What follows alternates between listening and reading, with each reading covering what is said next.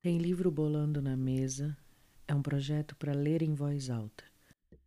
Ler em voz alta textos que me reviram e compartilhar para mais pessoas.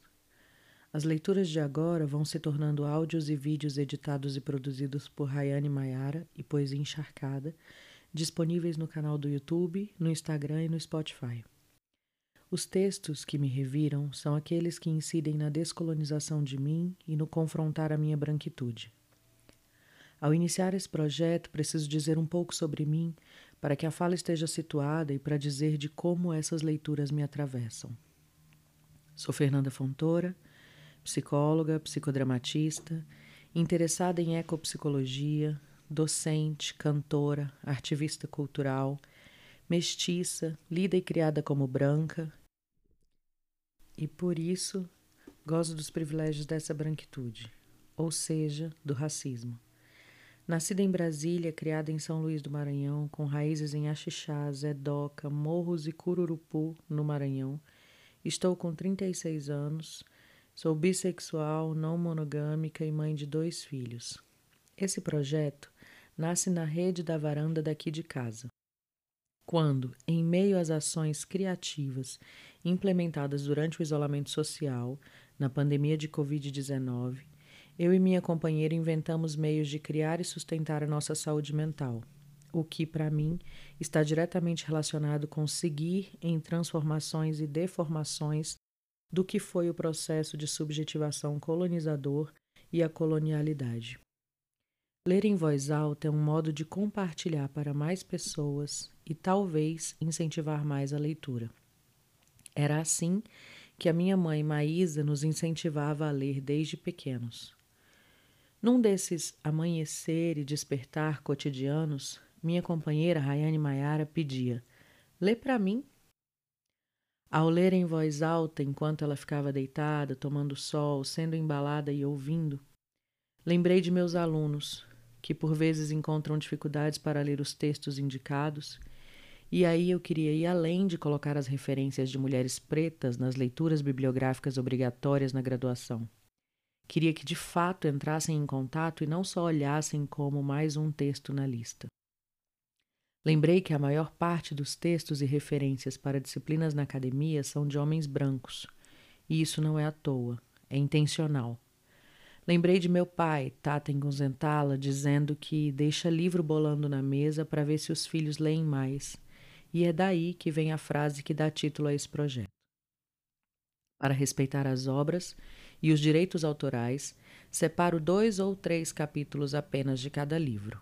Na mesa, essa do terreiro, vai sendo ofertado um bom alimento sempre disponível, textos nutrientes e substanciais. Aí, quem estiver se sentindo interessado, interessada, pode buscar a obra completa. Ao mesmo tempo, vou trazendo para a mesa essa acadêmica, eurocêntrica, branca, masculinista, em que fui convidada a sentar. Vou trazendo mais livros e textos de pessoas que podem quebrar a mesa, como diz Obirin Odara.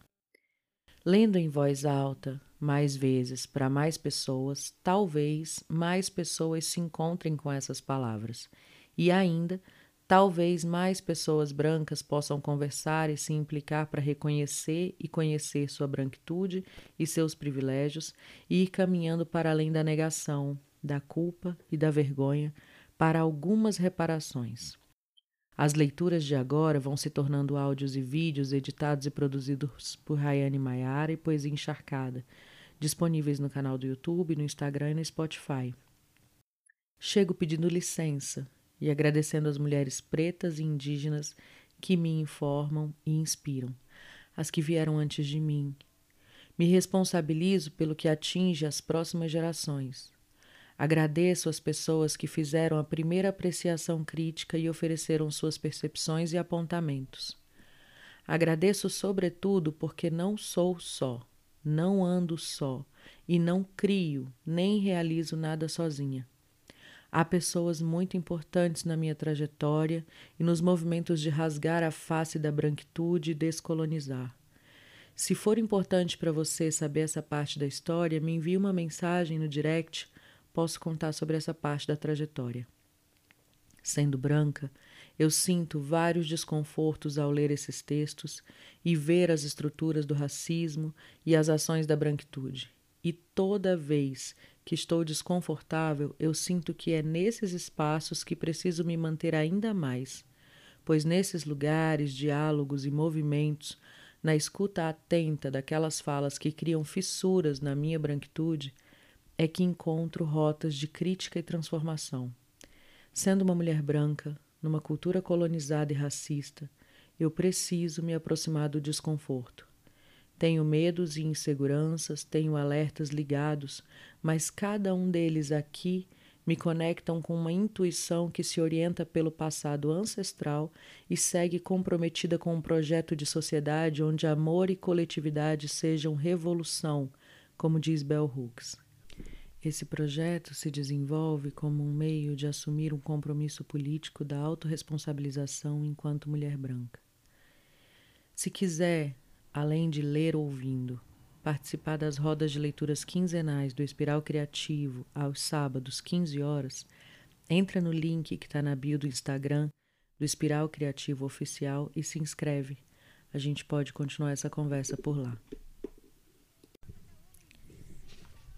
Grada Quilomba, Memórias da Plantação, Episódios de Racismo Cotidiano, Editora Cobogó, Introdução Tornando-se Sujeito. Por que escrevo? Porque eu tenho de, porque minha voz, em todos seus dialetos, tem sido calada por muito tempo. Jacob Saint-Larose Jacob Saint-Larose, Poetry Sable de Literature Magazine for Winters, Winter 2002, página 60. Já começo a pedir desculpas porque eu não sei ler inglês nem alemão. Seguindo. Este é um dos meus poemas favoritos. Eu o li mais de mil vezes, de novo e de novo, e cada vez que o leio, parece que toda a minha história está resumida nele. Esses cinco versos curtos evocam de modo bastante habilidoso uma longa história de silêncio imposto.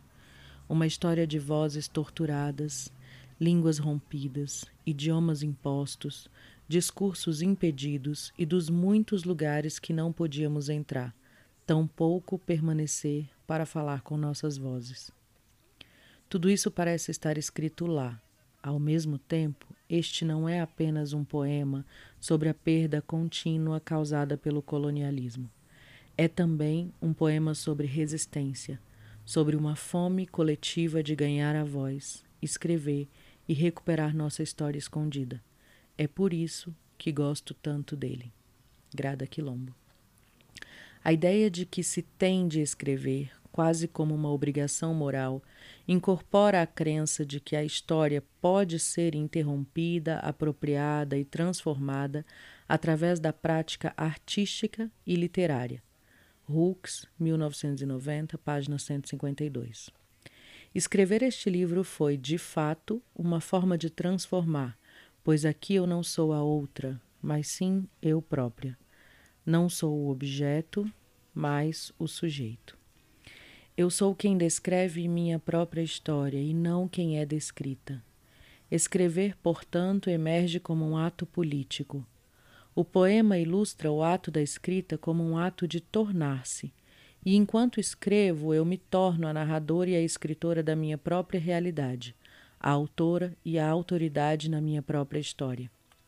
Nesse sentido, eu me torno a oposição absoluta do que o projeto colonial predeterminou.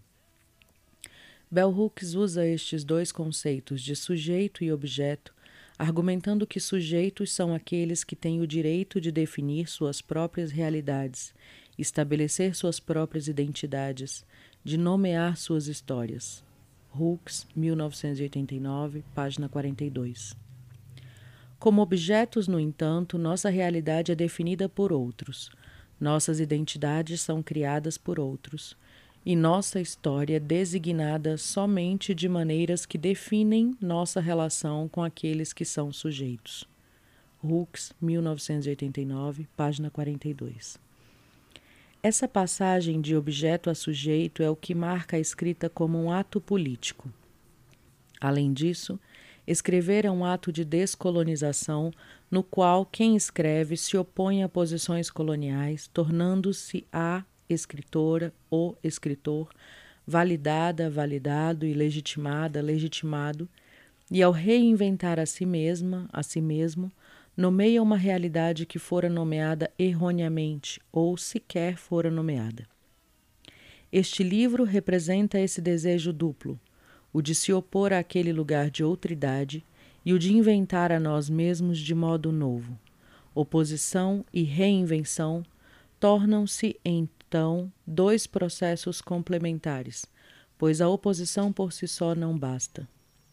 Não se pode simplesmente se opor ao racismo, já que no espaço vazio, após alguém ter se oposto e resistido, ainda há a necessidade de tornar-se, de fazer-se de novo. Hooks, 1990, página 15. O conceito de tornar-se tem sido usado pelos estudos culturais e pós-coloniais para elaborar a relação entre o eu e a outra, o outro. Em outras palavras, ainda há necessidade de tornarmos-nos sujeitos. Este livro pode ser entendido como uma forma de tornar-me sujeito, porque nesses escritos procuro exprimir a realidade psicológica do racismo cotidiano, como me foi dito por mulheres negras, baseada em nossos relatos subjetivos, autopercepções e narrativas biográficas, na forma de episódios. Aqui, nós estamos falando em nosso próprio nome, Hall, 1990, página 222, e sobre nossa própria realidade, a partir de nossa perspectiva, que tem, como no último verso do poema, sido calada por muito tempo. Esse verso descreve como o processo de escrever é tanto uma questão relativa ao passado quanto ao presente e é por isso que começo este livro lembrando do passado, a fim de entender o presente, e crio um diálogo constante entre ambos, já que o racismo cotidiano incorpora uma cronologia que é atemporal. Memórias da Plantação examina a atemporalidade do racismo cotidiano, a combinação dessas duas palavras, plantação e memórias descreve o racismo cotidiano não apenas como a reencenação de um passado colonial, mas também como uma realidade traumática que tem sido negligenciada. N. da T. A plantation, plantação em português, foi um sistema de exploração colonial utilizado entre os séculos XV e XIX principalmente nas colônias europeias nas Américas, e consistia em quatro características principais: grandes latifúndios, monocultura, trabalho escravizado e exportação para a metrópole. Esse sistema criava ainda uma estrutura social de dominação centrada na figura do proprietário do latifúndio, o senhor que controlava tudo e todos todas ao seu redor. É um choque violento que de repente coloca o sujeito negro em uma cena colonial na qual, como cenário de uma plantação, ele é aprisionado como a outra, o outro, subordinado e exótico. De repente, o passado vem a coincidir com o presente e o presente é vivenciado como se o sujeito negro estivesse naquele passado agonizante, como o título do livro anuncia.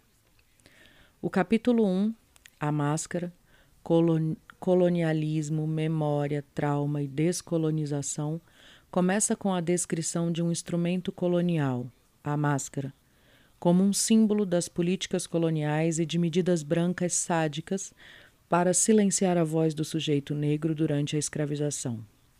Porque a boca do sujeito negro deve ser amarrada e o que o sujeito branco teria de ouvir. Esse capítulo aborda não apenas questões relacionadas à memória, ao trauma e à fala, mas também a construção da negritude como outra.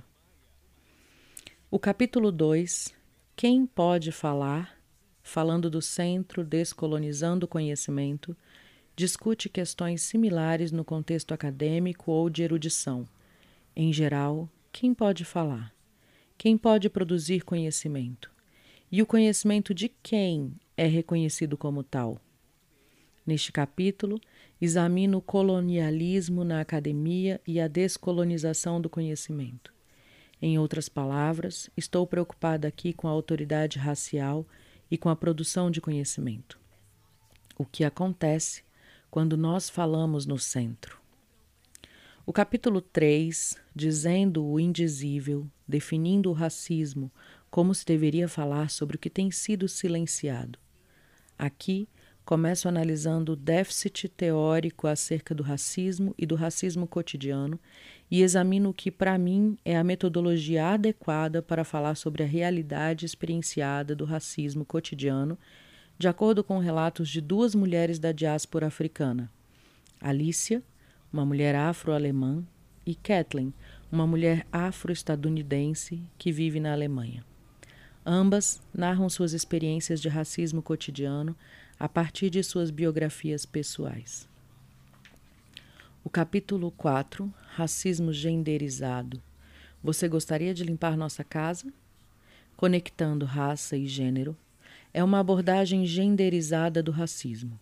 Aqui examino a intersecção entre raça e gênero, bem como o fracasso do feminismo ocidental de se aproximar da realidade de mulheres negras no tocante ao racismo genderizado. Ademais, apresenta os objetivos do feminismo negro. Os capítulos seguintes constituem o verdadeiro centro deste trabalho. Aqui, as entrevistas com Alicia e Kathleen são analisadas em detalhe na forma de episódios e divididas nos seguintes capítulos: Capítulo 5 Políticas espaciais. Capítulo 6 Políticas do cabelo. Capítulo 7 Políticas sexuais. Capítulo 8 Políticas da pele. Capítulo 9. A palavra N. Ponto e o trauma. Capítulo 10. Segregação e contágio racial. Capítulo 11. Performando negritude. Capítulo 12. Suicídio. Capítulo 13. Cura e transformação. O livro conclui com o capítulo 14, Descolonizando o Eu no qual reviso e teorizo os tópicos mais importantes que vieram à tona neste livro e também como possíveis estratégias de descolonização. Eu, Fernanda Fontoura, ao ler em voz alta o livro Memórias da Plantação de Grada Quilomba, tentando preservar a obra, a autoria e os direitos autorais, respeitando o espaço da autora, Leio em voz alta nesse projeto. Tem livro bolando na mesa. O capítulo 2, 3, 4 e 14, assim como a apresentação e a introdução. Quem quiser acessar os outros capítulos, que procure a obra.